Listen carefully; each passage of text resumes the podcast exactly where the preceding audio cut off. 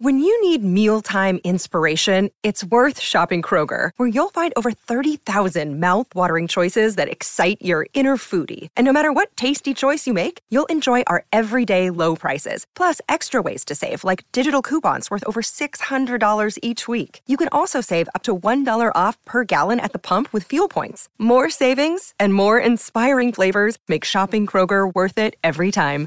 Kroger, fresh for everyone. Fuel restrictions apply. Buenas noches, familia futbolecuador.com. Qué gusto reencontrarnos a los tiempos en día lunes, ¿no? A los tiempos en día lunes de nuestro día favorito porque nos deja el análisis no solo de una fecha más del fútbol ecuatoriano, sino prácticamente de la definición de la etapa de lo que ha sido la Liga Profesional del Ecuador. Me parece que está solo por definirse algún último cupito para la Copa Libertadores y para la Copa Sudamericana también. Todavía hay situaciones en disputa, pero lo más importante me parece que ha quedado saldado este fin de semana. Me parece que especialmente las cosas eh, se han puesto en su sitio.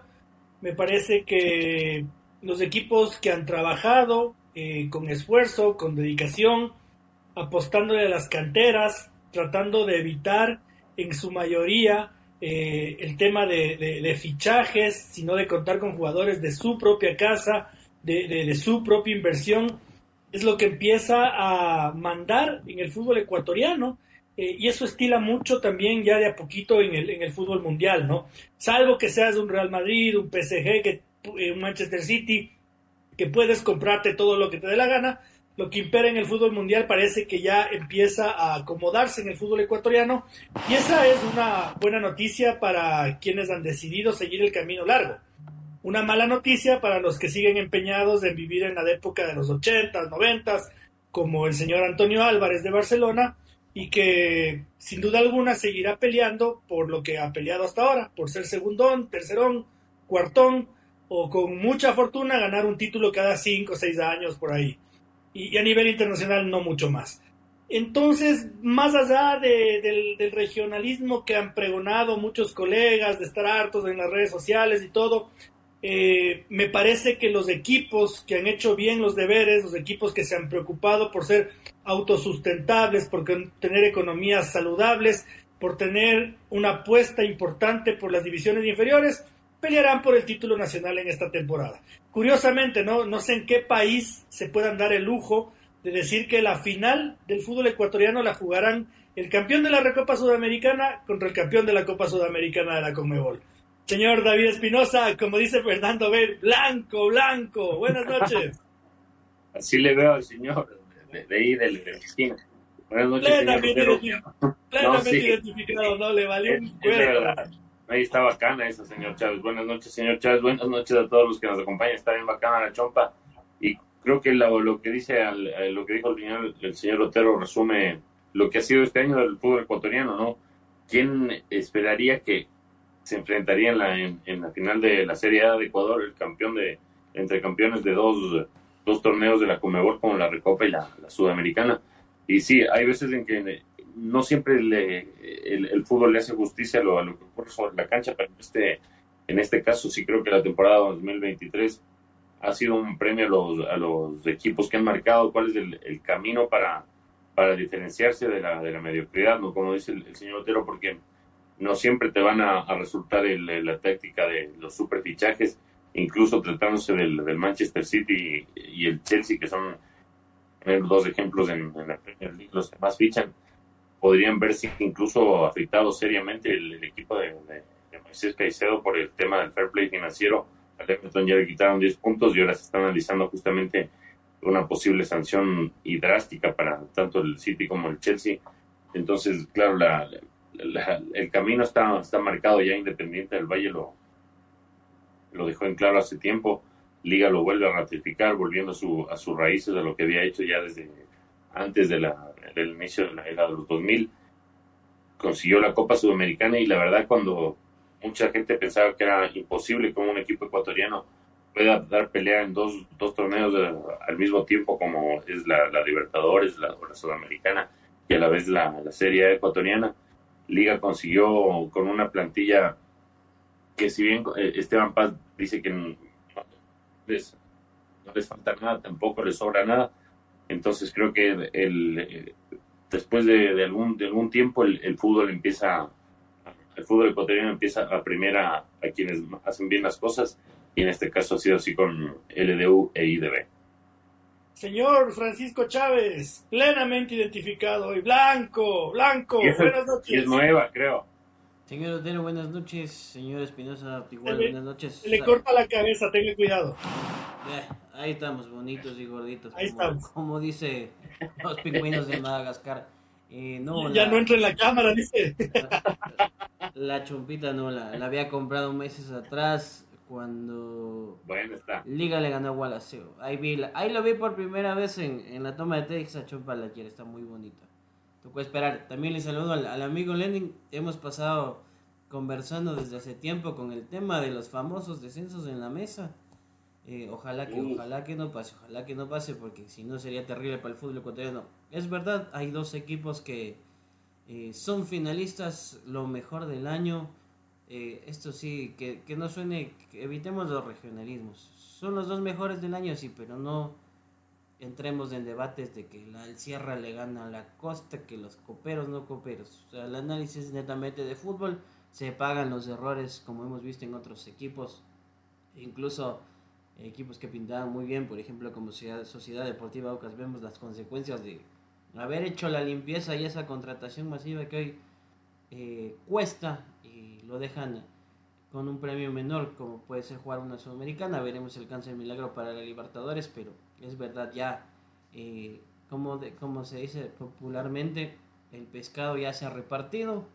Eh, viene un, fin de semana, yo diría que es para el compromiso, para completar el calendario, por más que digan que sí hay uno que otro premio en juego, pero la lógica manda que las, las localías tienen el favoritismo y van a marcar las tendencias. Así que nada, que sea como, que sea como yo digo, un, buen abrebocas antes de dos finales que pintan ser emocionantes para el fútbol ecuatoriano. Señor Chávez, para más adelante, cuando nos vayamos a la pausa, le dejo de tarea que se investigue, o sea, que se analice usted la tabla de posiciones para ver las posibilidades eh, y qué falta por definirse en el cierre de la etapa, ¿no? Tómese su tiempo, tómese su tiempo. Eh, David lo ponía sobre la mesa, ¿no? Esto de que Esteban Paz había dicho que a Liga Deportiva Universitaria no le sobra nada económicamente. Y yo pienso que sí, eh, me parece que ese es un discurso desde la humildad que trata de Esteban Paz proyectar a la opinión pública, pero todos sabemos que Liga de Quito no tiene problemas económicos desde hace más de dos décadas. Eh, solo un segundito, señor Otero. A lo que me refería era que decía no nos sobra nada en cuanto al, plantel. Sí, sí le sobra. Eh, uno que otro jugador, pero o sea, claro, él dice que o sea, tienen un plantel súper completo pero tampoco es como que, o sea, que, le, que, les, les, sobra un, o sea, están deslotados en, en Yo creo que a nivel ecuatoriano un poquito sí. Sí, claro, Richard Mina, Brian Ramírez, eh, por ahí creo que hay Taikol Romero, Jefferson Valverde. Alvarado mismo, que ahora pasó. Alvarado, el Team Angulo, eh, hay un chico Chacopa. Jan Hurtado. Eh, si es, que, si es que a la liga no le sobra, ¿qué pasará con el Guayaquil City? Puta. y pero bueno, yo decía, mi análisis iba porque claro, digamos que si es que a la liga tiene algún problemita económico, ustedes no saben la cantidad de plata que en algún momento va a meter Liga Deportiva Universitaria como Oscar Zambrano, Sebastián González, Ibis Davis, Michael Bermúdez, eh, son jugadores que están, pero aún tristes de que se vendan, ¿no? Eh, eh, y, eso descontando todo lo que ingresó en, esta campaña por este campañón internacional y que ya el, próximo año, bueno, ya tiene asegurados los 3 millones. Pero claro, em, justo después de años y justo después de la pandemia también, que Esteban Paz siempre que habló de la situación económica siempre se ha referido a la, a la pandemia. El, sábado anterior lo, volvió a hacer, incluso después del, partido con Cumbayá. Y creo que, claro, después de insistir, insistir, y eso es difícil también, porque eh, la directiva de liga fue de críticas despiadadas, incluso el mismo Esteban Paz después de lo que sufrió la pérdida de su padre, de, como casos como el de Juan Caprov, ¿no? Que eh, Juan Cruz Caprov, no me acuerdo bien cómo era la combinación del apellido del chico, pero claro, no, no sé si hay ese tipo de contrataciones empezaron a, generar ese, ese, ese, ataque a, a, la gente con el que siempre trabajaba, con el que siempre ha trabajado Liga, ya que se generan ciertas especulaciones. Y incluso desde la misma directiva de Liga se había admitido que el, el, déficit, había llegado a 14, 15 millones. Y vaya, en qué momento llegó este, esta importante inyección económica, como dice el señor Otero, aparte de todo lo ganado en, en, la cancha, los premios Comebol, va a recibir una importante inyección económica en cuanto a transferencias. Y es, y es exactamente lo, lo, mismo que ocurrió no solo el año pasado, sino durante estos, desde el 2020 hasta acá con Independiente del Valle. Entonces, sí, hay, eh, había gente que decía, no, sí, Independiente lo puede hacer porque tiene un montón de plata y y aparte no tienen presión, ahí, juegan sin presión los jugadores. Pero ahora lo, lo, hace Liga, que ya lo había hecho en el 2000, de apostar a, su, a, sus canteras y de darle chance a sus jugadores de sus canteras con el chico Sebastián González, es un, es un claro ejemplo. Entonces, creo que ya el, discurso ese de, de, la presión y que no, que los chicos no, no, no lo pueden asumir, o desde de gente que es cómplice de los directivos que, que llegan a, a los clubes a, a enriquecerse o a ganar fama, o de gente que no, no, no tiene la más mínima idea de cómo funciona el fútbol moderno. Para luego ser alcaldes o, o, tener dignidades políticas.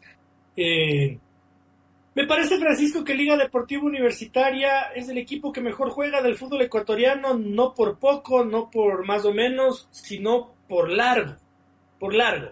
Eh, y que sorpresa, sí, el, el, hincha más acérrimo de Barcelona, y me refiero exclusivamente a Barcelona muchas veces porque era el único equipo que le peleaba, ¿no?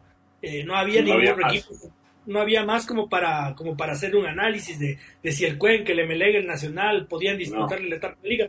Es por eso que me refiero a Barcelona, pero me da la impresión de que a Liga de Quito, mm, salvo el dolor que el más acérrimo hincha de Barcelona pueda sentir, parece que hace la lógica, ¿no? Parece algo muy normal que se caía de Maduro y que por su parte el aficionado de la liga decía, no, no, no, es que los partidos hay que jugar hasta el último, hasta el último. No, pero este estaba cantado hace tres semanas. Ahí le voy a dar un antes y un después. Eh, ¿De qué? No hay chance, dijeron descaradamente. No hay chance. Echa vendiendo humo. Entonces, claro que Barcelona le compitió lastimosamente, pero es que Barcelona, lastimosamente yo creo que es, terrible decir que Barcelona gana a lo Barcelona.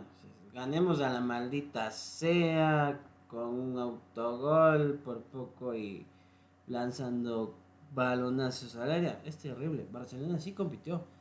Ya, algo de mérito hay en Barcelona, yo sí creo, pero lastimosamente como vimos partidos con Libertad, con Orense, con Aucas, con Nacional, con técnico universitario que uno decía, ¿a qué diablos están jugando? O sea, no veías un equipo convincente de decir, ok, están dominando, van a jugar, ganan y está tranquilo, lo pueden resolver tranquilos. La mayoría de los partidos que le he dicho, creo que Barcelona acabó pidiendo la hora. Lo complicado porque Sam Burray salvaba unas, pero resulta que otras ya, ya era imposible y entonces no se logra. En cambio, Liga, yo creo que ahí sí, en contraposición, tampoco es que Liga es la bordadora, es el Real Madrid, es el Manchester City, no. Es un equipo compacto que juega muy bien, que es equilibrado en sus líneas y que fruto de esto, de, ese juego de conjunto, es que permite eh, conseguir los objetivos, ir, ir hacia adelante, conseguir los partidos e incluso juegos eh, que se venían complicados.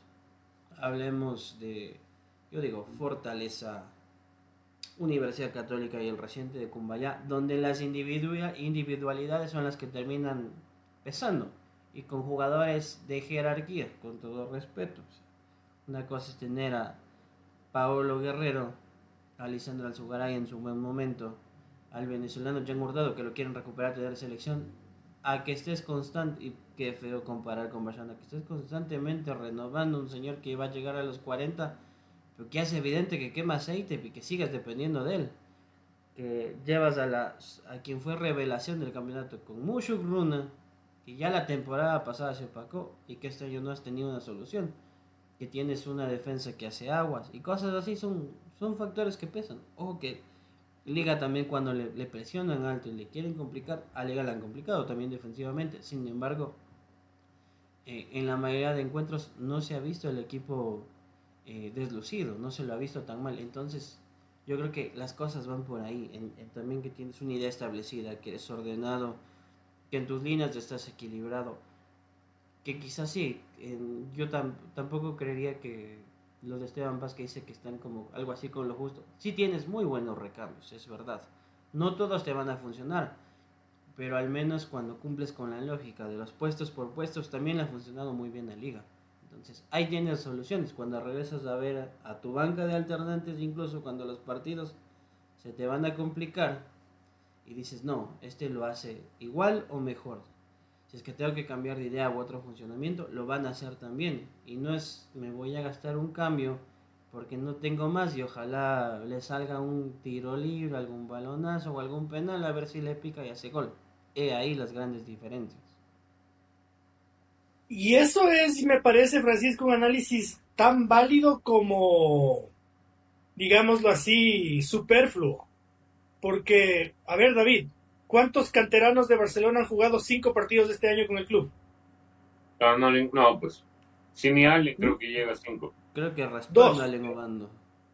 No, Allen Obando ha jugado tres partidos. y dos, y, y, y, y contándole al pobre, Josué, al pobre Josué que le cogen ahí de, de, de, de cuchimbolo en redes sociales que yo a veces le veo que juega, claro, es que en las posiciones de defensa y arquero si te dan de, jugar eh, minutos contados, la vas a cagar, es que es así, es así.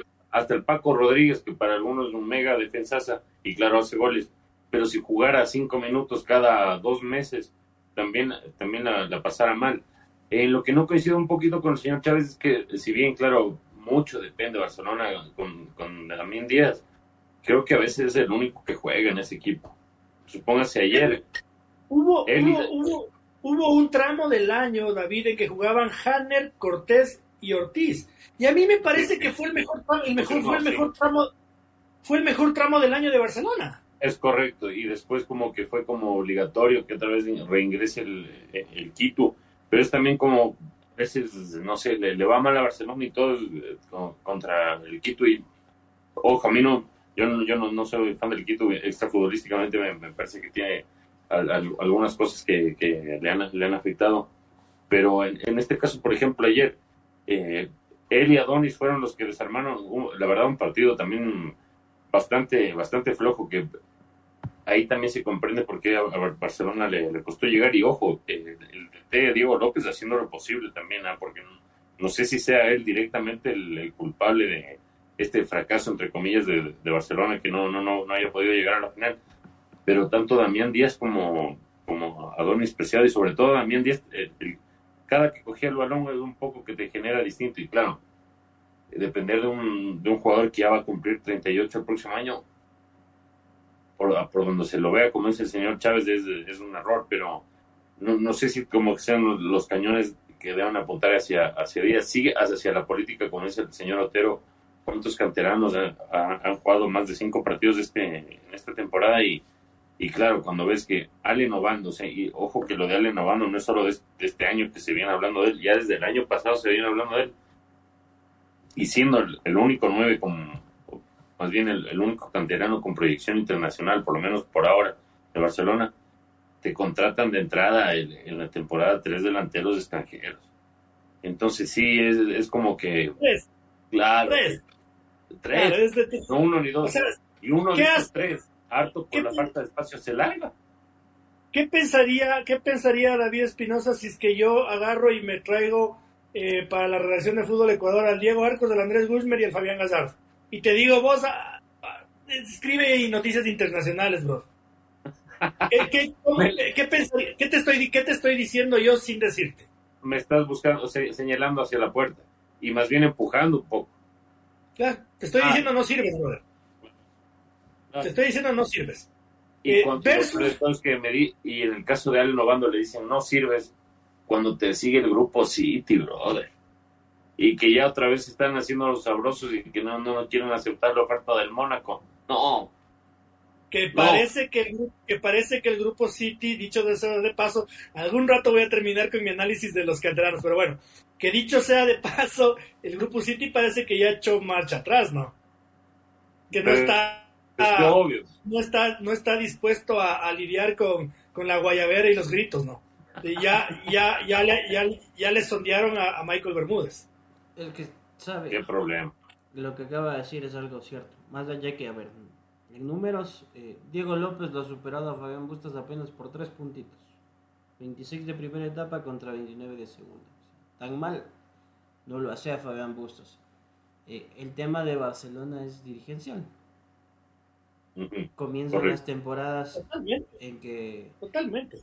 Las megas figuras, la Noche Amarilla es una gran fiesta. Yo digo que es de las mejores presentaciones que debe tener América en, esos temas, pero era. no sabemos para el próximo año quién llegará de invitado y todo. Pero comenzamos. Pero ya es mucho de lo mismo y lo mismo, no cambia nada. fue espectacular con Ronaldinho. Y luego, luego ya. Nunca más, ya. ya a menos que venga Messi o Cristiano, ¿no? Carlitos Tevez ya nos denó, Diego Forlaña nos denó, Cacaya nos denó. Podría ser, por ejemplo, mire, lo, lo del Kun, bueno, de esa estrategia que se dieron vuelta, de las interacciones y demás, fue interesante. Pero. Sí, pero debemos ir más allá de eso, más allá de que cuando estamos relativamente bien tenemos una agenda de lobby, hablamos en 50 medios, seguimos vendiendo la idea que Barcelona está para ser campeón, que está para grandes cosas, que nosotros no queremos de ese torneo porque eh, Barcelona es el propio de Libertadores. Y 100% de acuerdo que tengas esa mentalidad, pero eh, debe ir en concordancia con lo que haces en tu día a día, en las semanas, en los meses. Correcto. Mm, no, con el nivel que hemos visto de llegar a Barcelona. Y todo eso confabula y le viene, yo creo que mal al club, lastimosamente, desde sus directivas, sus micrófonos, quienes dan las órdenes. Yo en las últimas horas ponía, pues, eh, Barcelona cancheramente, cualquiera lo hubiese hecho eh, del día del famoso invicto, decía, gracias esta vez por no apagar la luz. El tweet envejeció lastimosamente mal. No sabíamos cómo iba a acabar el año.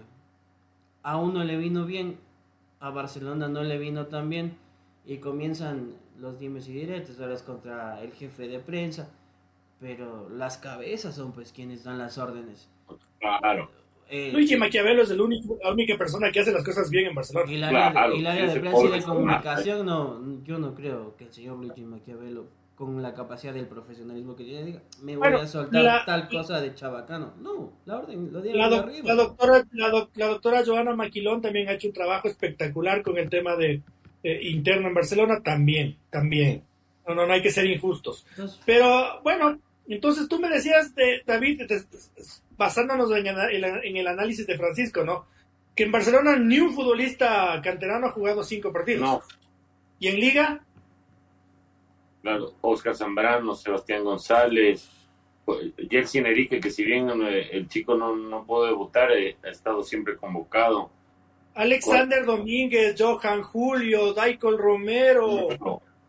Ariel Mina también, que no juega mucho, pero está por ahí, pero que tengan, que tengan un protagonismo al nivel que han tenido Sebas González, que lo terminó banqueando a Alexander Alvarado y el, y el mismo Oscar Zambrano, que si bien no se consolidó como titular, pero ya tiene casi un paso en la Premier, sí te habla de cómo está trabajando Liga a nivel de formativas, ¿no? Y la, también la... Eh, es que los chicos se ganan el espacio solo. Y también eso es, eh, eso es en Barcelona perdón que sé que se retome el tema de Barcelona, pero es como a Allen Obando no le, o sea, le niegas espacio, porque a, Allen Obando fue, la brava que, le tocó abrir ese espacio, ¿por qué? Porque Jonathan Bauman estaba lesionado y, y que también estaba medio suspendido, le tocó, pero si no es por, por las bravas, no, no tiene ni ni un espacio, entonces, y ese discursito ese de que no, porque nuestra camiseta pesa mucho para los juveniles, no jodan, si en el Real Madrid y en el Barcelona de España pasa eso, entonces... Claro, no, no, no. eso, es, lo que más me molesta a mí, ¿no? Que es, es la mentalidad de los 80 y de los 90, ¿no? Claro. Esto de, pero entonces si es que si es que Barcelona es tan grande como para que los juveniles pesan, entonces Lionel Messi, Sergio Busquets, Jordi Alba, Xavi, Andrés Iniesta, Gerard Piqué, Carles Puyol, Dani Carvajal, Raúl, Fernando Hierro, el Moro Morientes, puta, pero si aquí me puedo volver una calavera, que han ah. sido han sido chiquititos pues el Barcelona y el Real Madrid. Es que no, no tienen ni el más mínimo sentido. Eh, eh, es que son esas, esas excusas ahora incluso, ¿cuál fue la que era leyendo ahora? Ah, bueno, la del Tour ya no sabemos ya. Pero no, que, que, incluso ahora le, han ayudado a Liga, porque un ejemplo es que Liga en el primer semestre eh, la defensa encojó un montón de goles y en este ya no. Entonces empiezan a buscar excusas estúpidas y, claro, a negarse la realidad. Cuando ya es, o sea, es que no puede ser que Independiente y Liga trabajando de la misma manera, apostando por formativas, manejándose seriamente a nivel de directivas, sin que exista algún miembro de la directiva de liga o de independiente que ahora esté de, candidato para prefecto, alcalde o incluso de presidente, creo que, bueno, las prioridades están marcadas, si bien se pueden cometer errores, porque en, el, no sé si usted, señor Otero, o usted, señor Chávez, lo, a esta altura del partido habrá que ver qué pasa en las finales, lo puede calificar la contratación de Marcelo Martins como un error lo que sí sé es que no, no ha sido un, acierto, por lo menos no ha rendido como se esperaba. Pero esos son los riesgos cuando, claro, tienes un equipo que apuesta de grande y contratas a un jugador como el, caso de Marcelo Moreno Martins, pero que sí ha marcado goles, pero no, no, ha marcado la diferencia, pero sí se pueden llegar a cometer ese tipo de errores.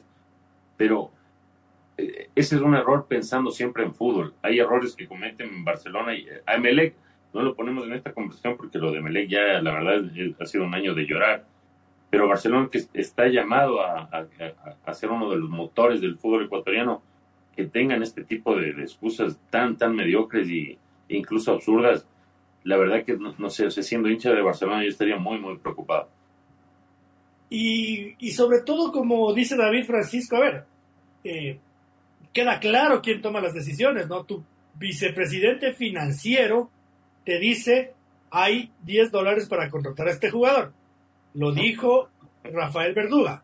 Alfaro Moreno, no, el señor alcalde de la ciudad de Guayaquil le dice, pero no, porque con esta, este, este jugador yo lo necesito para ser campeón. Entonces hay que pagarle no 10 dólares que vos dices, sino 50. Sigamos desarmando la economía del Barcelona y que se siga yendo a la mierda.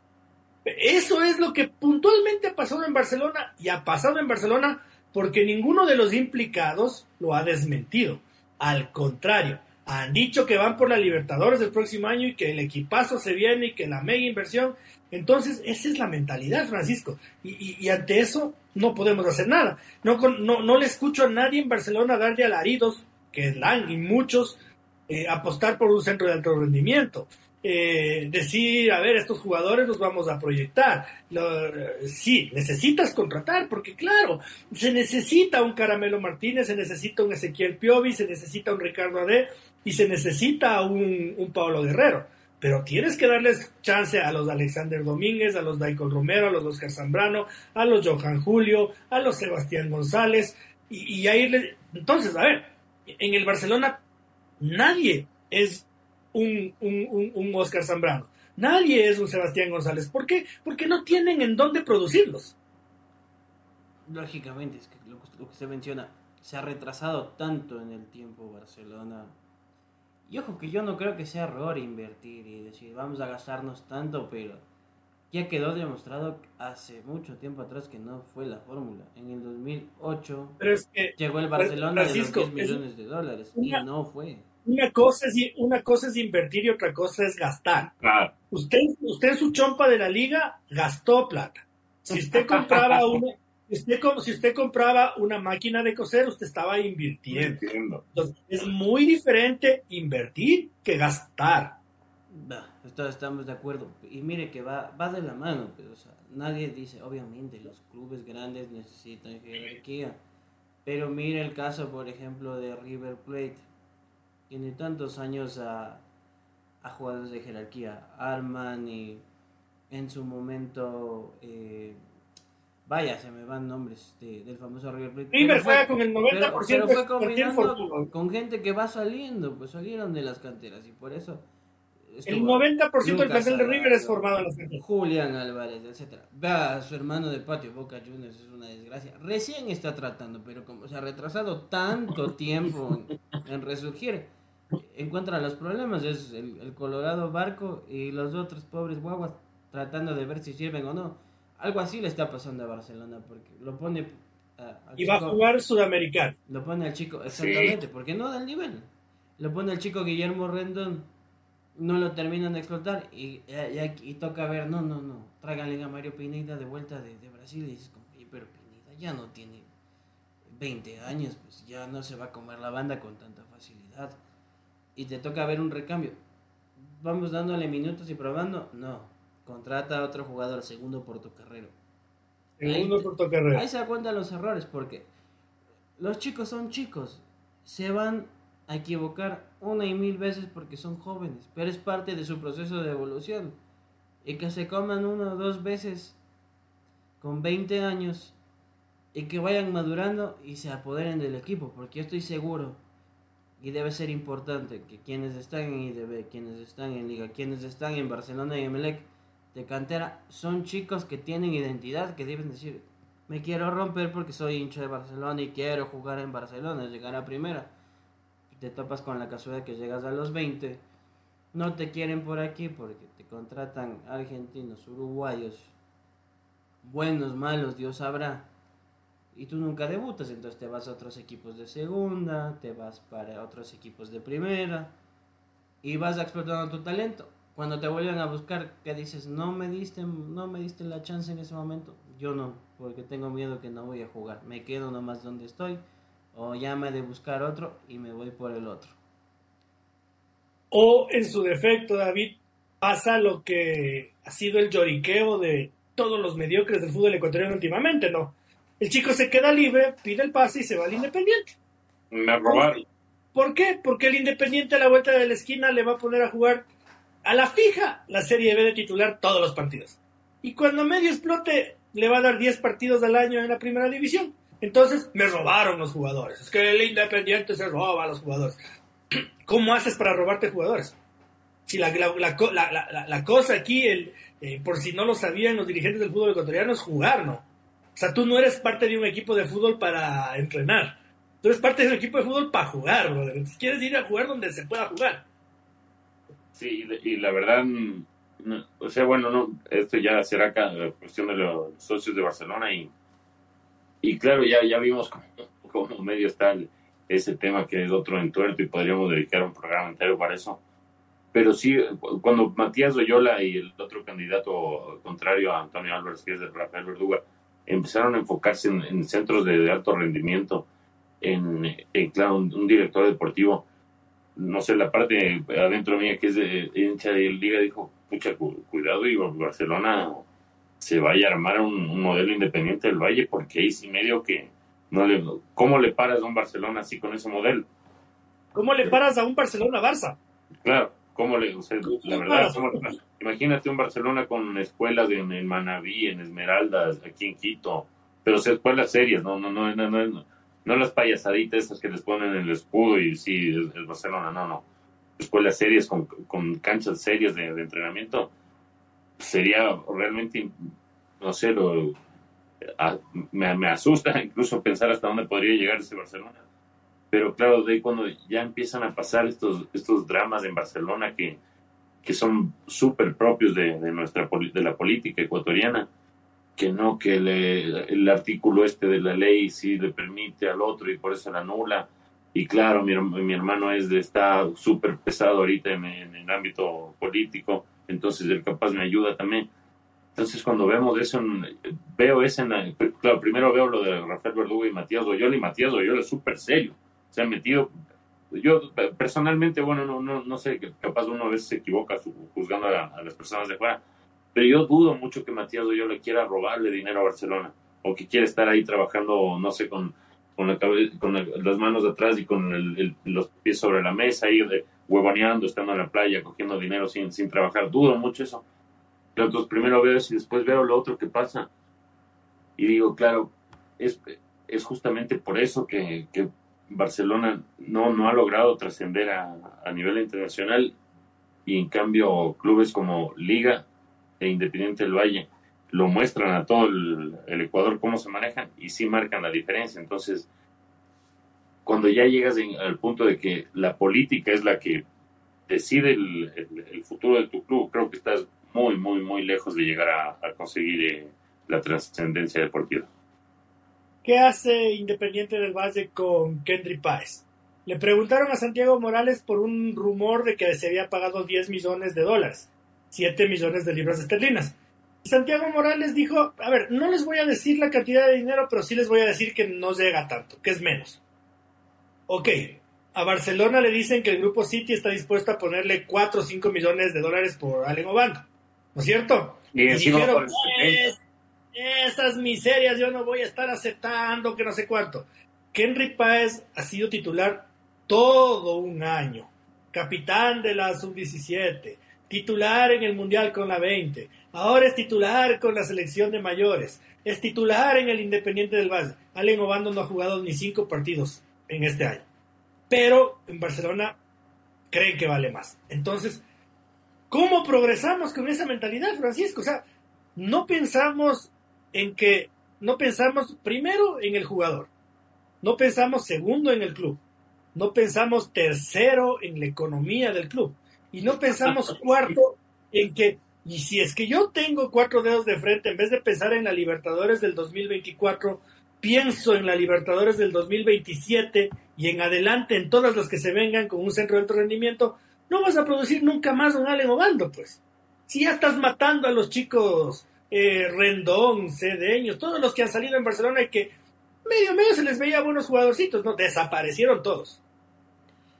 Va de, la mano y volvemos a lo mismo. Creo que tema humildad sumado. Hay que seamos honestos.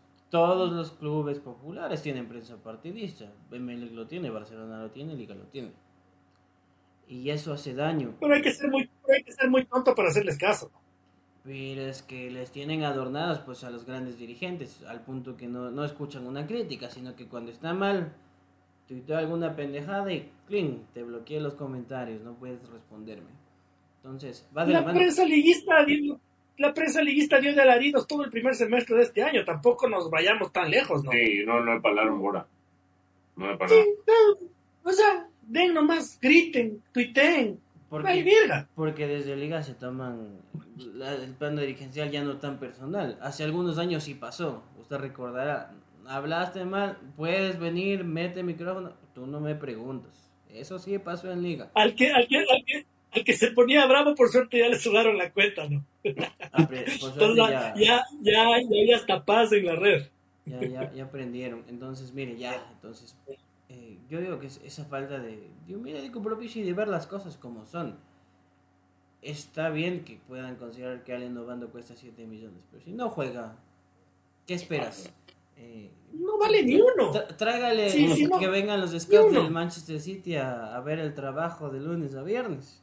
Claro, a ver el intervalo del universo. No sean tan hijos no, pues. claro, los cuatro. Hasta por el chico acepta la plata, los 4 millones. Para que valga 7 millones tienes que jugar el 70% del campeonato. Tienes que generar identidad. Mire, hace dos semanas se supone que ya presentaban el gran proyecto de cómo iban a montar el centro de alto rendimiento, las formativas. No ha llegado.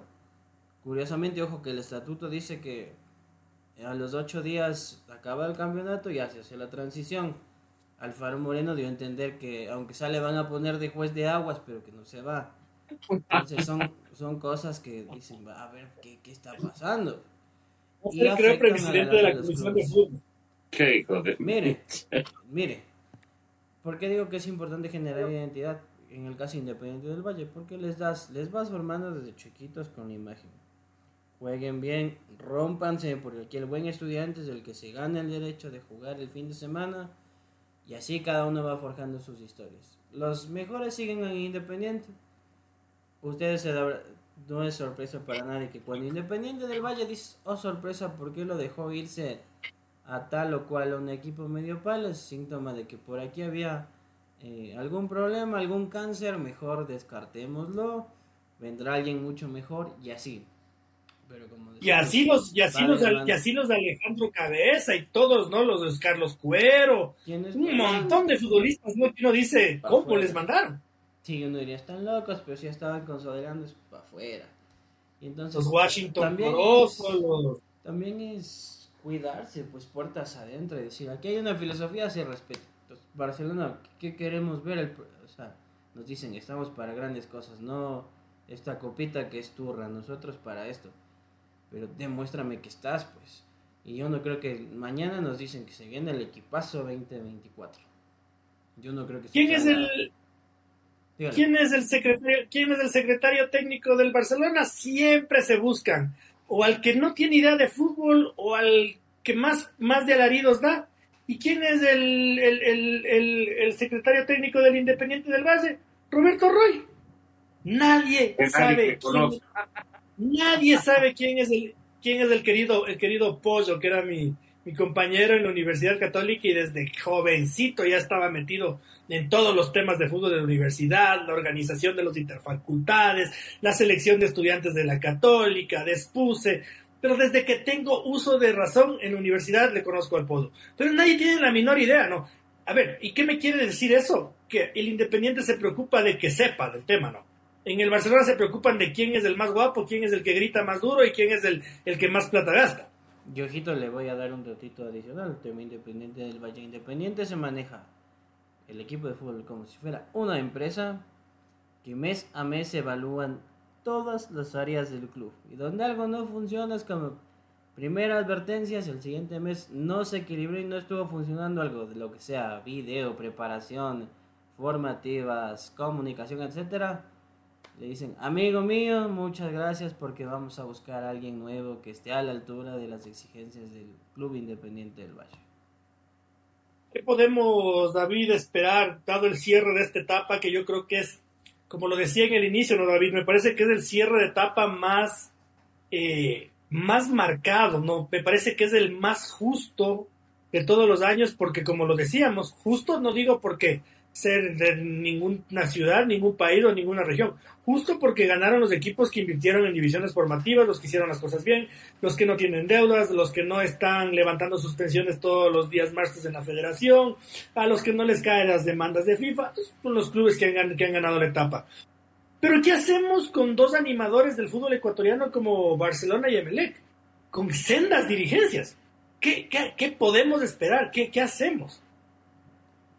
Realmente es, es complejo. El, caso de Barcelona, eh, yo le veo incluso, eh, claro, viendo el, presente de los dos, puede sonar hasta un poco tonto decir que es, más complejo el caso de Barcelona, pero yo creo que lo metida que está la política en, el caso de Barcelona es, es complicado que, que, que, encuentre una, una, solución pronta porque no sé si el, el, club pueda caer en, en manos del, que está en manos de los, de socios en sí, que sean ellos los que decían el futuro, porque realmente lo que ha pasado en estas elecciones, sí te, o sea, hasta como de, lejano, de, periodista lejano, te fastidia, porque qué onda, o sea, ¿cómo es que no, no, permiten que sean los, los, socios los que, los que eligen? Siempre tiene que haber una, una mano ahí oscura, una mano negra, algo relacionado con la corrupción.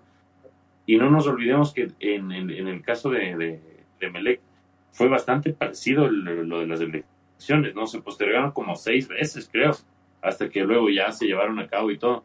Entonces sí creo que esa cercanía de Barcelona con el tema de, la política eh, le va le va siempre a costar hasta que no llegue algún directivo que corte eso de raíz. Yo pensé que iba a ser eh, José Francisco Ceballos Alfaro Moreno, son los que lograran eso.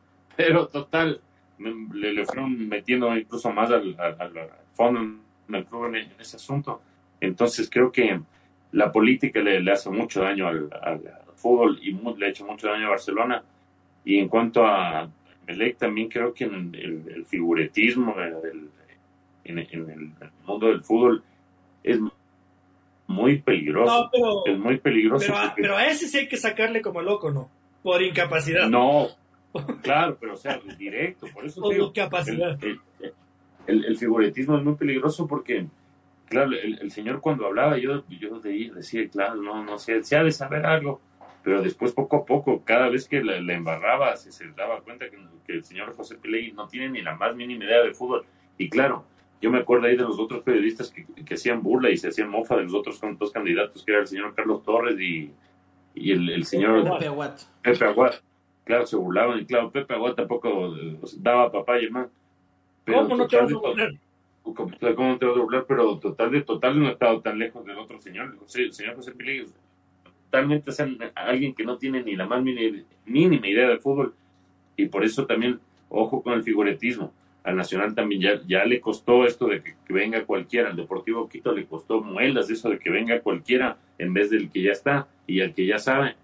Entonces creo que cuando se permite que la, en un club, eh, sea el que sea, la prioridad no sea el fútbol, está condenado al, al fracaso. Y si es un club grande, uh, papá, ahí sí está condenado ya décadas y vemos lo que pasa con Barcelona y Melec, ¿no?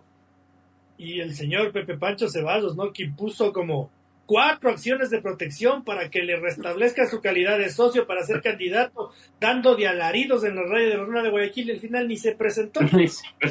nos, atrasó, nos, atrasó, las elecciones tres meses y ni se presentó. Hay que ser bien desgra, pero bien desgra. Señor Chávez, mensajitos y nos vamos a pausita. Porque tenemos oyentes nuevos, ¿eh? Hay cola, hay cola. Hoy noche el amigo Lenin, como siempre, nos dice buenas noches, señores fútbol Ecuador, saludos. Como siempre, indignado con tanta huevada de la Liga Pro. Pura trampa llamarle que el City no defienda. Es lo que venimos hablando. Cuando el río suena, piedra atrás está medio rarito eso. Elian Moya nos dice saludos amigos. Primera vez que se llama Elian, mucho gusto, bienvenido. El Lenin nos pone otra vez. Liga para ser campeón de Sudamericana va directo a Libertadores. Sea o no sea campeón y es Ecuador. Tres a fase de grupos. Independiente es Ecuador y Barcelona es nadie. Lo bajan de ahí, debería ser Ecuador. Los otros lugares para fases previas están en disputa y para Sudamericana la pelea está ahí. Mushuk y Emelep están fuera ya de toda participación internacional. Ahí Turrale nos pone saludos amigos, buenas noches. Liga está en su momento. Ahí hizo mucho daño en la gira en Europa. El equipo se cayó y no se lo ve con indicios de levantarse. Solamente queda eh, en disputa el cupo de Sudamericana. Buena, buena segunda etapa de Delfín. Sánchez Escobar con Alcas otra vez se quedó en el casi. Técnico universitario, mucho ruido y pocas nueces al final. Esos son los mensajitos, señor Otero. Pausita. Bueno, estamos de vuelta.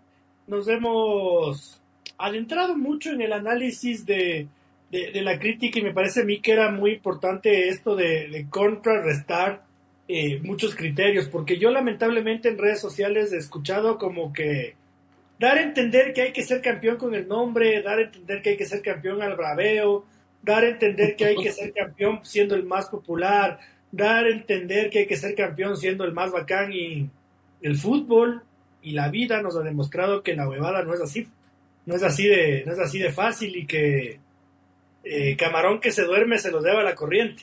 Y hay dos langostas dormidas en el fútbol ecuatoriano que se les está llevando la corriente lamentablemente, porque son dos clubes gigantes, animadores, que le hacen bien a nuestro fútbol, populares hasta más no poder, con infraestructura medianamente respetable, y, sobre todo con historia, de esos equipos lindos de ver al fútbol, ¿no? Eh, entonces valía la pena hacer este análisis y nosotros le habíamos encargado a Francisco que nos haga un análisis de las tablitas porque eh, ahí no solo hay un cupo de Sudamericana en disputa, como nos decía un queridísimo oyente, ¿no? Ahí hay, todavía hay algo más en juego, ¿no, Francisco? Sí, eh, pero por eso es el tema de análisis. Bueno, la etapa, la acumulada la ha ganado Liga, 59 puntos, nadie lo baja. Independiente y Barcelona 55 unidades, empatados. Ahí es curioso, la diferencia es dos golcitos de diferencia. De pronto cerrar segundo para Barcelona sería muy bueno. Vamos a ver qué pasa. Nacional, cuarto puesto, 50 puntos, aseguró fase 2 de Libertadores. Y aquí empieza parte de lo bueno. Delfín, 47 puntos más 2 Aucas 46 más 4 y Universidad Católica 46 más 1. ¿Cuál es el tema? Delfín es local. Aucas visita Orense. Católica puede ser local.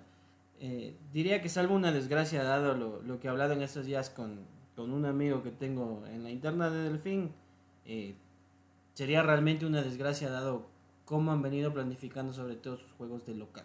Digamos, de visita, de, ir a pescar ese punto bien a la ratonera, pero que se lo consigue. Y del octavo, noveno y décimo, donde está la disputa, Deportivo Cuenca 37 unidades, Orense 37 unidades y Técnico Universitario 36 unidades. Goles de diferencia, Cuenca no tiene, eh, Orense tiene menos 3 y Técnico tiene más 9. Así que ojito por ahí, porque de pronto y especulando con los resultados en otras canchas, quién da, quién quita, la lógica daría que Melec le gane al Deportivo Cuenca, póngase un apretoncito de manos entre o que técnico, Álvaro igual le saca un puntito por el gol diferencia, Ambato tendría a Sudamericana. Pero mejor no apretarse la mano y ganar, pues para asegurar y no depender de otros resultados. Porque si está en juego, si es que hay tres equipos en juego por la Libertadores, eh, no solo es la Libertadores, son un, es un puñado de, millones, es un, puñado de millones es un puñado de millones de dólares bastante más oneroso, ¿no? Son unos cuantos. No, no es Son unos cuantos miles. ¿Qué más? Bueno, la Sudamericana con la primera fase localmente, pero mire usted. Eh, justo la claro, que, que, Orense es local. La lógica dice que el 9 de mayo es muy complicado y es contra Aucas. Católica lo pongo en incógnita. Sabemos que Católica cuando no tiene que arrugar acaba arrugando y feísimo. Bueno, entonces eh, la última fecha tiene cosas muy importantes que, que, que, dejarle al fútbol ecuatoriano, como lo decía yo, más que la clasificación como último a la Copa Libertadores, está la posibilidad de ganar más dinero, está la posibilidad de jugar internacionalmente hablando de entrada, en una etapa que es relativamente más, bastante asequible, creo yo, para los clubes ecuatorianos, versus entrar a Sudamericana y tener que, que tener que decidir en un play-in, porque no es play-off, en un play-in entre clubes nacionales contra el equipo que mejor ubicado haya estado de local. Que esto me parece a mí una cosa de locos, ¿no? Yo decía el año pasado, ¿no? ya, pues, o sea, al, al, al, al, Deportivo Cuenca y al Delfín hay que darle su chequecito y decirles gracias. Porque estaba clarísimo que no iban a pasar en Casablanca y en el campo, pues no, estaba clarísimo que, que, que no, que no iba a ser posible. Eh, y lo mismo van a tener que sufrir hoy los equipos que entren raspando a la Copa, a la Copa Sudamericana. Entonces siempre va a ser importante entrar a Libertadores. David, yo ayer en el partido eh, de la Liga de Quito, eh, no te tocó cubrir, me tocó a mí. Eh, tenía lista la foto de los 11 jugadores del Cumbayá haciendo un bloque defensivo, pero de esos cargosos, cargosos, cargosos. Y, yo iba a escribir, y después dije, no, no, esperemos, esperemos un poco más. Iba a decir, es imposible que les haga un gol a los del Cumbayá. Después de eso, el Cumbayá hace un gol. Encima más hace un gol. Entonces yo decía, esta se puso el eh, no, todavía la liga tenía las cosas en sus manos porque se iba a quedar con un punto arriba de Barcelona y definían en la última fecha. Pero la forma en la que el tan criticado Luis Subeldía movió el equipo, y, él lo dijo en conferencia de prensa al final, no decía, tuvimos que cambiar absolutamente todo lo que entrenamos porque estuvimos claritos de que no estaba funcionando. Y cambiaron todo y permítame, yo sí le decía a David y a Francisco, eh, fuera de, de, aire decía, ¿qué arrecho? ¿Qué arrecho? Porque este era un partido casi imposible para la liga viéndolo fríamente. Sí, y la verdad también es, no sé, eh, a, veces es como cuando ya se consiguen cosas, objetivos tan importantes como la Copa Sudamericana, eh, lo de mantener al, equipo concentrado. Por eso es que al inicio del programa yo también decía, que siempre en, Ecuador se decía, no, es, es, imposible que un equipo pelee a dos frentes porque la concentración y todos esos mitos que te meten. Pero claro, lo de su día, o sea, qué, qué mano del, del, jugador, porque si bien, claro, era, fui duramente criticado en este mismo programa el año pasado cuando la liga... Cuando armó mal el equipo.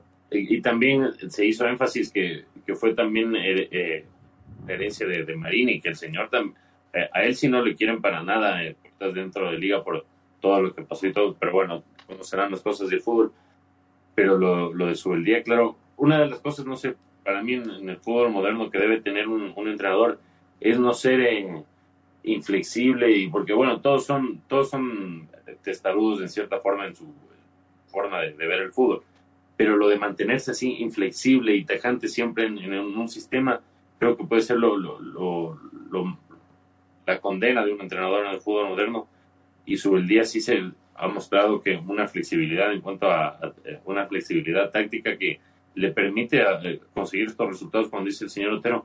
Yo también dije un momento, porque era viendo de reojo, digo, ¿cómo le van a hacer un gol? O sea, si ya estaba difícil que se le haga un gol con el 0-0, ya con el gol dije, upa, no, no, o sea, ahora la, se va, la, por, bueno, por, por, nosotros bien, porque se, se, alarga la, emoción del desenlace de la, de la etapa una fecha más hasta el último.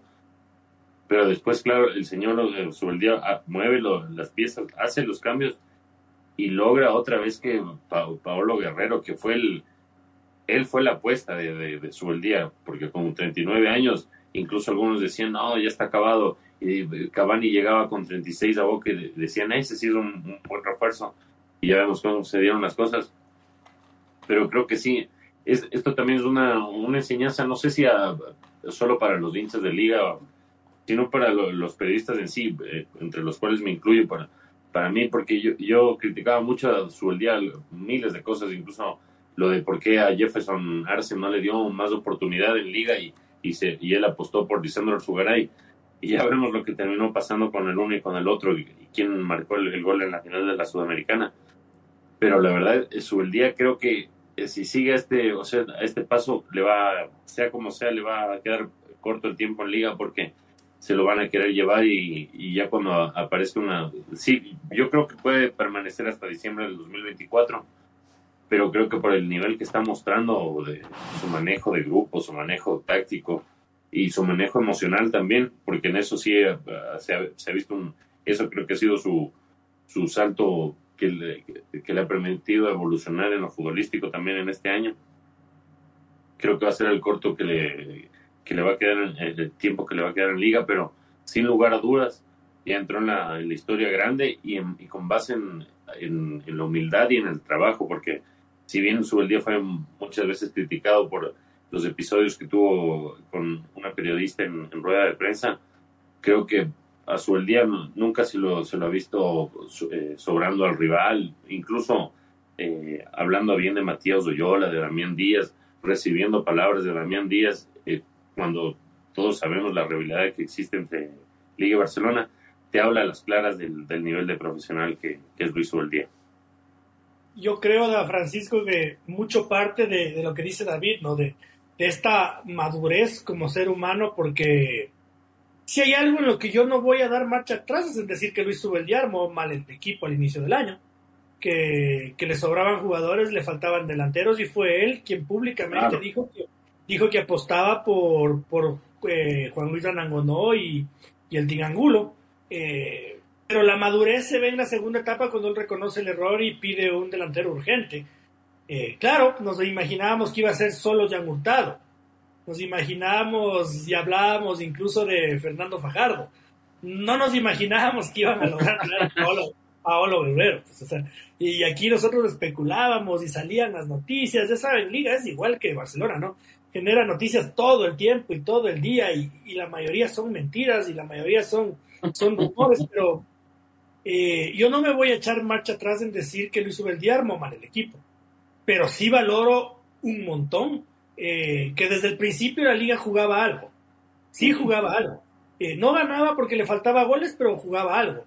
Y, y luego la madurez, la madurez de aceptar que se equivocó y especialmente la madurez de que ya no lo expulsen pasando una fecha. Sí, bueno, el, que vino definitivamente fue otro entrenador más maduro. Ya no de, meterse al campo a celebrar exasperadamente, de querer pegarse con el árbitro, de, menospreciar a los colegas, porque todo eso lo pasa en el primer ciclo. Y más que todo con, con esa, yo creo que con esa serenidad y tranquilidad de, de transmitir eh, a su equipo que se puede mejorar y que pueden apuntar a más. Eh, esa noche de, abril donde con el señor Otero hablábamos, cuando metió gol Barça decíamos aquí, hoy murió, hoy murió. eh, pudo haber sido lapidario para la liga. Luis Ubeldía tranquilamente pudo haber cedido a las presiones que decían que no, que era una vergüenza que tenía que irse. Por el contrario, se fortaleció con dirigencia y fue un, esto es fruto de los errores en las decisiones, entonces vamos a corregir. Yo creo que más allá de que sí, no nos esperábamos el, tema y el final se dio lo de Pablo Guerrero, es una mezcla entre la jerarquía y el darte cuenta de que otra vez también por un golpe de marketing estás en la órbita. Otra vez te regresan a ver y te ven con respeto. Mire usted cómo cada semana, cada fin de semana, más allá de que Pablo Guerrero es enojado con sus compatriotas, como la prensa Perón está, y gol de Paolo, y Paolo sale campeón con la Liga de la Sudamericana, y Paolo va a la final. Entonces es como, ok, otra vez estás demostrando que tienes un jugador de selección porque eres un equipo respetado, prestigioso y demás. Entonces, todos son factores que suman y, ayudan. Para mí me queda claro que más allá de, partidos, como por ejemplo el, que usted menciona con Kumbaya, que era jodido 11 contra 11, y que se toman los correctivos, pesa y acaba pesando esa figura de jugador distinto. De Paolo Guerrero como el vación de me he paseado por tantos equipos, he sido campeón y no, no me vine a retirar, no vine a robarle la plata a nadie. Vine a demostrar que tengo las condiciones para todavía aspirar a algo más. Pero la forma de juntar a Alexander Alvarado con Johan Julio, que a mí no se me hubiera cruzado por la cabeza nunca jamás en mi vida. Eh, yo entendería que Johan Julio y, Alexander Alvarado juegan cada uno en un extremo, ¿no? Eh, el juntarles a esos dos talentos y producir la jugada de gol de, del Choclo Quinteros con Paolo Guerrero tirando el centro, sí, pero son obras de inteligencia, o sea, son, son situaciones que, que, que lo hace un técnico preparado. Y yo repito, ¿no? Eh, la liga siempre jugó a algo. Aun cuando el equipo estaba mal armado, con Luis Ubeldo, la liga siempre jugaba a algo. O sea, siempre, eran pocos los partidos horribles como el de, el de Guayaquil City allá, eran pocos y, y, la, y en la mayoría de partidos daba la impresión de que la liga siempre se quedaba en el casi. Eh, luego, luego con los medios de comunicación, ¿qué podemos hacer si es que llega un colega raudo abriéndose paso, casi jadeando, y llega al micrófono y dice, difícil el partido, ¿no, profe? ¿Qué, qué le dices a un bobalicón de esos? ¿Qué, ¿Qué le dices? O sea, tienes que decirle usted no sabe nada. O, o como mínimo, ya, ya, usted mismo se respondió. ¿Qué, ¿Qué, qué, me dice a mí? Nada. Difícil, difícil. ¿Qué quiere que le diga? No, fácil es tú. No, pues, no, pues, eso no es, yo no creo que eso es faltarle el respeto al periodista, sino hacerle un favor. Porque deje de ser tan, tan, claro. Eh, tan, tan, tan, tan, para que no sea tan malito. Eh, David, eh, cambiamos de tema un poquito y entramos a este rumor de, de los no descensos en la mesa, de los cambios de formatos, de, de que el Libertad Fútbol Club se ha salvado en la cancha, pero no se sabe todavía en los escritorios por una investigación por amaño, de que el dirigente de Búhos asegura que eh, serán 18 equipos en la Serie A, entonces que por eso no, no, no van a descender. Eh, de que la Liga Pro en sus redes sociales no haya dado la bienvenida todavía a los Leones del Norte ni al ni al San Antonio FC como suelen ser tan prolijos eh, bastantes situaciones de las que se está hablando en estos días y que depende todo David eso sí que hay que, que le quede claro al hincha de que eh, tanta mano negra no puede haber porque depende siempre de la unanimidad aquí no hay mayoría Claro, eso, sería como la, la, la boya salvavidas de, de, del fútbol ecuatoriano para evitar que se, que, se nuevamente se violente el, el, propio reglamento, porque en su propio reglamento está que no el, el, formato no se va a modificar hasta por lo menos del 2025. Y, claro, a menos que haya una unanimidad. Eh, directivos como Esteban Paz han reconocido que cuando aceptaron votar por unanimidad por el aumento de, de 12 a 16 clubes fue un error porque no, no, no alcanza el, dinero que reparte la, la, dueña de los derechos de TV por el campeonato para 16 clubes. Entonces, si no alcanza para 16, mmm, tuvo mucho que vaya a alcanzar para 18. Y ahí es cuando a mí, claro, me entran un montón de teorías locas de por qué alguien puede querer aumentar la, el número de clubes del fútbol ecuatoriano. Y claro, y ahí también, te, como no sé, como periodista, a mí sí me parece, hasta te molesta, porque, o sea, nosotros venimos también cubriendo la batalla por el descenso y, claro, eh, te involucras, ves como eh, Libertad que ha venido luchando, luchando y sufriendo y que sí, que no es un equipo que juega mal, pero no le hace un gol a nadie, que logre esto en el último, ya en la recta final. Y, que esté eh, prácticamente en la realidad salvado, pero que por estas cosas de, de afuera, que justo también en un partido clave para Libertad, justo antes de enfrentarse a Liga, sueltan el rumor de que puede ser sancionado con resta de puntos cuando resta de puntos por amaño, cuando fue su propio presidente el que reveló que están investigando jugadores por casos no de amaño, sino de, eh, de casos de, apuestas, como pasó en, Brasil con Brian García de Independiente del Valle, que él en el Atlético Paranense no, no le sancionaron al Atlético Paranense, le sancionaron a los jugadores.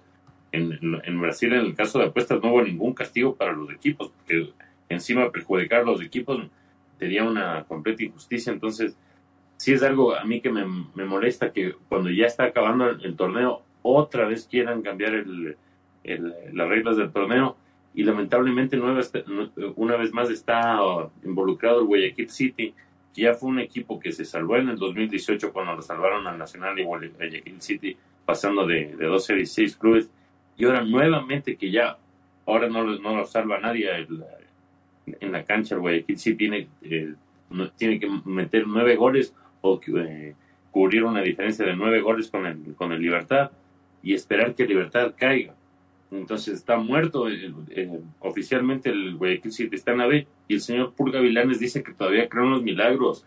No, pues ñaño. O sea, a, a, mí se me pone mucho a pensar la verdad lo que está pasando y es triste porque en un campeonato tan bacán como el que hemos tenido y porque hay gente que dice, no, que hay que cambiar el formato del torneo. Para mí está súper chévere este formato. Todos los campeonatos han sido bacanos. El del año pasado, Aucas, Barcelona estuvo de lujo, el Independiente Madrid estuvo de lujo. Pero sí hay cositas como esta que eh, indignan y a veces te, te, te, hace, no sé, tener cierta, cierta contra a la organización como la Liga Pro y la FED, porque no se pueden dar este tipo de cosas destruyen y, matan un poco al fútbol cada vez que, hacen este tipo de, de cosas oscuras, ¿no?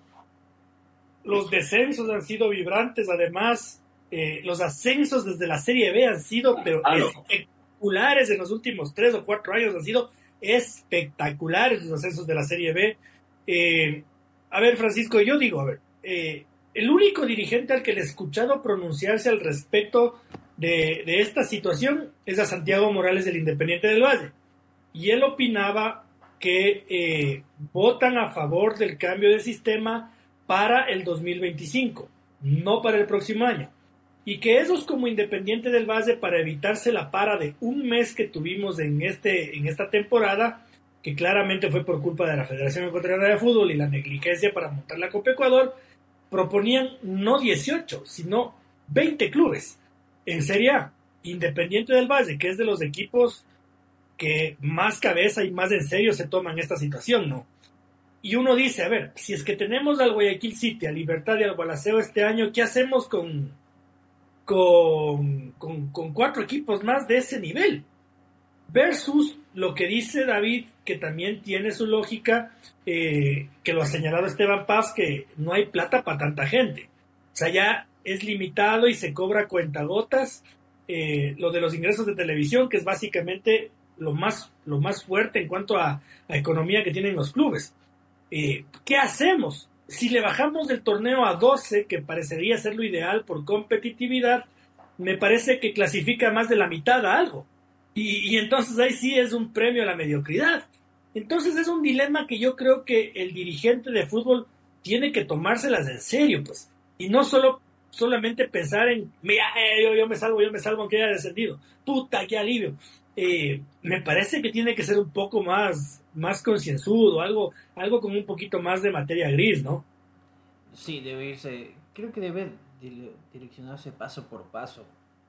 Por ejemplo, si se aumenta a 20 equipos, ¿qué va a pasar Pero Francisco, primero hay que salvarle la Copa Ecuador, ¿no?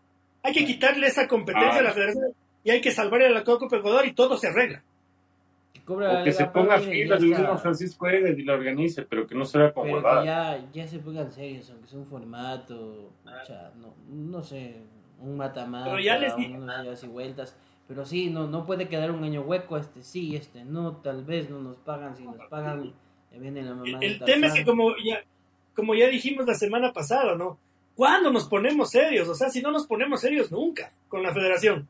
Si las chicas, del, las, chicas del fútbol femenino no van a jugar las fechas FIFA de la próxima semana porque no han encontrado rival y se les ha complicado la logística. ¿Cuándo nos ponemos pilas con la federación? O sea, eso sí es un esperar aquí sentados hasta envejecer. Entonces, quizás haya que hacer cambios por ahí. Porque les, soy honesto, bueno, 18 daba a entender que se cubría un poquito más al final. Pero oiga, con, con 20 les soy honesto y hasta periodísticamente, ¿qué se puede hacer? O sea, muchas radios por eso mismo, ya con el formato actual cuando no son partidos atractivos, no los transmiten. Prefieren hacer programa, poner música, dar el resultado. Nos, digitalmente nosotros, ¿qué vamos a hacer? Igual a cubrir, tocará poner el resumen medio cacorro porque jugaron el, el Deportivo Tiwinsap con el Deportivo Tapita. Eso también afecta al espectáculo. Y, y mire este también. El, el sería un partidazo. Mire, mire, cómo está por ese momento de equipos el fútbol peruano, el fútbol colombiano, Argentina, yo diría que incluso Brasil, porque las diferencias son abismales en el fútbol brasileño. Dos o tres se quedan sin nada, un pelotón copa casi las copas, otros descienden pero es marcado entre los que juegan Libertadores versus la zona de abajo. La zona de abajo es de medio pelo. Entonces, ¿qué va a pasar incluso con, con la competitividad que hoy sacamos pecho del fútbol ecuatoriano? ¿Cómo le hacemos competitivo al Independiente, al Barcelona, a la Liga, si es que tienen que jugar contra equipos con los que no damos nadie una lágrima? ¿Cómo vendemos un producto atractivo? Si solo vamos a ver precisamente gente en las gradas cuando jueguen los grandes contra esos de medio pelo y, cuando, y que vamos a ver reportes de asistencia de dos, tres personas cuando jueguen precisamente entre estos equipos no tan famosos. Yo creo que toda esta serie de factores se debe analizar, no es solo soltemos por soltemos, porque me conviene el calendario, porque no voy a descender, porque vienen los otros. Y lo más importante, entre estos rumores también se ha hablado de que, digamos, de la, ¿qué va a pasar con la serie B? Yo le dije, si hoy con eh, el nivel reducido de equipos es jodida la diferencia y creo que por ahí le faltan dos equipos. ¿Qué se va a hacer cuando quieras decirle, oye, Federación Ecuatoriana de Fútbol, te quiero devolver la Serie B? Porque sin la Serie B dice que compenso los derechos. Yo de la Federación Ecuatoriana de Fútbol, honestamente dijera, puñito, vos te metiste en esa huevada, vos soluciona. la liga pero lo tiene bastante controlado. No, no, no es un tema de que la Liga Pro le hace falta deshacerse de la Serie B. Al contrario, ha sido un torneo bien competitivo y que va ganando muchos adeptos. Eh, yo decía David, y para ya ir cerrando, ¿por qué esto tiene que ser por unanimidad? Entonces, el hincha tiene que tener claro, yo, yo percibo eh, en redes sociales que hay un desconocimiento, ¿no? Y que nos alarmamos mucho antes de hora o nos creemos las cosas que, que no son. Eh, ya lo dijo David, si es que hay alguna reforma, el reglamento dice que es para el 2025. Eh, y, y tiene que ser unánime, es decir, tienen que votar todos los clubes a favor. Si uno, solo uno, dice que no, la huevada se queda tal y como está. Es decir, en este momento esa vaina no procede, porque ya sabemos que la Universidad Católica, que el Independiente del Valle y la Liga de Quito se opone. Entonces, no procede. No nos escandalicemos antes de hora, repito, siempre y cuando todo tenga su cauce normal. Porque por ahí me aparece un artículo escondido del reglamento que en las letras más chiquitas nadie vio y algún chanchullo que a mí no me sorprendería, creería que no, esperaría que no, pero yo creería que, no tiene que haber este tipo de chanchullos y, tendremos que, volver a jugar el torneo ecuatoriano de fútbol como, eh, o al menos con la misma cantidad de equipos del próximo año. No sé si cambien el sistema de juego, pero al menos con la misma cantidad de equipos se tendrá que jugar el 2024 Serie A y Serie B. Ahí hay un problema también de los clubes que están protestando por este tema de los filiales, de que no pueden ascender y cosas así. Y, también podría haber novedades ahí, especialmente por el tema del Independiente Juniors. Pero es un tema que ya lo conoceremos. ¿Para cuándo está el, el Consejo de Presidentes? Este lunes. O sea, hoy. No, o sea, el, el que viene, el 4 de diciembre. A las 4 de diciembre. Y sobre eso, habría de equipos de Serie B. San Antonio es filial de Universidad Católica. Exactamente. San Antonio FC es Universidad Católica, Independientes Juniors es Independiente del Valle, eh, y por ahora nada más, ¿no? Por ahora no, no, mucho más. Eh, señor Espinosa, ¿qué, se le queda en el tintero para, para ir cerrando? Tome agüita. Eso, eso, tome agüita, tranquilo. Ahí está ya. No, nada, se me queda en el tintero la, la bonita acción que que tuvo Cristiano hoy día en, en la Liga de Campeones Asiática, en la misma que compite Gonzalo Plata, que eso, dos cositas, el, Gonzalo, el gol de Gonzalo Plata que para, para Félix Sánchez Vázquez, no tenemos jugadores así como Gonzalo, hasta debería, sí, fue un jugador de procesos de selección que fue eh, balón de bronce en el Mundial de Sub-19, creo que hasta la FED debería tener como una cierta protección, entre comillas, protección, de ir eh, monitoreándolo y supervisándolo y nunca dejarlo lejos de la selección. Y lo otro, lo, el gesto de Cristiano que la verdad a mí me sorprendió con, porque incluso yo creo que hay hasta si hay una mini falta sobre Cristiano, pero Cristiano jugando en, el, en la Champions League asiática entre el Al Nasser y el Persepolis de Irán, creo que, no sé, se puso a pensar por los rivales de Irán que la, la, han pasado mal, pero le dijo al árbitro, no, no, vea, pana, no, no, no me hicieron falta, algo que yo la verdad lo vi una vez en Miroslav Klose, pero no pensé volverlo a ver en, estos tiempos. Así que no, no, no siempre es a ganar como sea, sino a ganar limpio, muchachos. Bueno, el loco Bielsa se comió un ascenso con el por honrado, ¿no? es que es loco. Es loco. Por eso le aman. Y a mí también es un grande. Yo le admiro mucho a Bielsa. Sí, sí, sí. No, no, hay que sacarse sombrero. Eh, señor Chávez, ¿qué se le queda en el tintero? Como siempre, como tiene que ser con un fanático como es nuestro amigo Lenin, y dice, a 92 días de, de otra, otra temporada de Fórmula 1 se acabó este domingo. Eh, qué pedorra ingeniería de Ferrari, maldita sea. Eh, iban a ser segundos en el campeonato de constructores, pero se les ocurre que Carlos Sainz no haga parada, no haga parada, no haga parada, no llegó el safety car, no se dañó nadie. Y como ya Sainz paró prácticamente sobre el final por el cambio de neumáticos, no sumó puntos. Eh, sumado a Charles Leclerc, qué pena por el muchacho. Les decía como, ¿qué diferencia hay?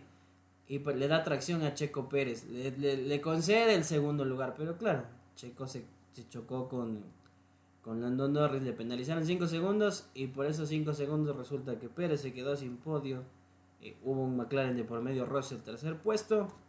Mercedes quedó bicampeón, eh, digamos vicecampeón, segundo de, esta temporada, Ferrari tercero, como digo, qué vergüenza de, con el tema de Ferrari. Vendrá una nueva temporada y le tengo una, sorpresita al señor eh, Lenin con el tema de la Fórmula 1. Para el próximo año vamos a ver si armamos un set. Hoy, hoy me conseguí ya la primera adquisición. No sé si, si me dejan mostrarlo al señor Lenin ahí para que se emocione. Bueno, Ahí va, para que vea, señor Lenin, lo, que vine consiguiendo el día de hoy. Lo tenemos ahí al señor Max Verstappen en cartón. Cuidado, oiga, cuidado, vaya a estar haciendo tonteras en el cuarto con eso. ¿Qué va? Oiga, sabe que se lo, se lo ve de lejos y entra a la habitación y parece que hubiese ahí un, un ente paranormal. Entre los, los Danieles de Novoa de cartón, no, ahí queremos armar algo a la Fórmula 1. Eso le iba a decir, ahí, atrás en ese, en ese armario tener a, a, Novoa. No, no, nada, nada de política. Ya ve, el señor dice, ah, pues. belleza, carajo. Ya, ya, ahí vamos a armar algo bonito de la Fórmula 1 para, aunque sea para decorarnos en, nuestra temporada 4 de, del Twitch de Fútbol Ecuador. Bien, señor no, no, salió muy bien parado con su, con su hallazgo, pero, pero bueno, usted lo admira. Bien, bien. Nada, yo quiero felicidad, felicitar al fútbol de la provincia de Limbabura, ¿no? Me parece que dieron dos campanazos tremendos en la segunda categoría porque para mi gusto y sin humildad, eh, conocedor de la categoría porque la sigo al detalle y me encanta, lo hago porque me encanta, no, no solo porque mi Deportivo Quito esté ahí, sino porque me encanta. No eran pues los favoritos ni Leones del Norte ni San Antonio FC. Eh, me parece que eran potencias del torneo, pero yo los veía como en cuartos y semifinales máximo.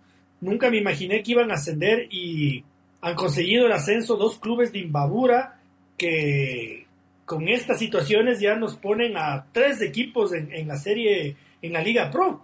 Eh, una situación que me parece sorprendente porque no son de la Suay, no son del Tunguragua, que son provincias un poquito más desarrolladas, pero bueno, el fútbol de Ibarra con, con su Valle del Chota, con su Carchi cerca de, eh, de sus alrededores, ha demostrado que, que, pueden hacer un gran trabajo y que han salido adelante en un torneo de mierda, ¿no? Porque este se ha sido el peor año de la segunda categoría, una vergüenza, lleno de situaciones en la mesa, increíble que hayan participado clubes que ni siquiera tienen un estatuto regularizado, esos ni siquiera debían jugar los torneos provinciales, ni siquiera deberían jugar los barriales, es una vergüenza lo que ha vivido la, lo que ha permitido la Federación Ecuatoriana de Fútbol en un torneo de segunda al huevísimo, que, que tuvo partidos muy lindos, pero que finalmente no sabías qué iba a pasar eh, eh, por los reclamos, por las impugnaciones, por la mesa, por las manipulaciones del TAS. Pero bueno, en medio de todo este desastre, esta cosa horrenda que ha sido eh, la organización de la segunda categoría, sí felicitar al fútbol de, de Limbabura porque han ascendido los Leones del Norte y San Antonio FC. Eh, y yo vi los partidos con justicia, o sea, jugando bien, jugando bien. Sin, sin mano negra, hubo bar en los dos partidos de semifinales, entonces fue bastante justo, fue, fueron partidos bien disputados eh, y veremos, veremos cuál es el, el, desenlace de estos ascensos que lo más feo del fútbol son los equipos de ascensores, ¿no? Lo, lo bonito es cuando se consolidan los proyectos como el de Orense, como el Independiente del Valle, eh, y no como pasa con el, con el Guayaquil City, lamentablemente, como, como casi pasa con el Libertad. Así que eh, mi para bien para el fútbol de Imbabura. Señor Espinosa, muchas gracias por habernos acompañado esta noche. No, muchas gracias a usted, señor Otero, muchas gracias, señor Chávez. Ahí también gracias por esa, por esa pista de su cuarto, estuvo un goce. Gracias a todos por los, los que nos acompañaron hoy ya saben, el próximo lunes estaremos aquí analizando la, la previa, la final y todo lo que nos ha dejado esta temporada 2023. Señor Chávez, eh, gracias por habernos acompañado por los controles. Muy buenas noches y buenas noches a Mark Verstappen. Buenas noches a, mis compañeros. Ya ve, el amigo Lenin nos pone clarito. Belleza, carajo. En mi auto también tengo pegado eh, el sticker ahí de Oracle. Lo que hace el fanatismo. Nos vemos el próximo lunes. Gracias por seguirnos y buenas noches. Querida familia Fútbol Ecuador, a quienes nos han televisado el día de hoy por Twitch, un abrazo grande, un fuerte abrazo a quienes se unirán al debate en pocas horas en las plataformas de, eh, de podcast de Spotify y Apple Podcast. Recordar lo de siempre, de nuestro trabajo es por y para ustedes y como medio independiente, eh, aquí estamos para analizar un montón de situaciones que en los medios tradicionales no se, no se abordan, no se topan. Un fuerte abrazo nuevamente y Dios mediante nos estamos viendo el próximo día lunes.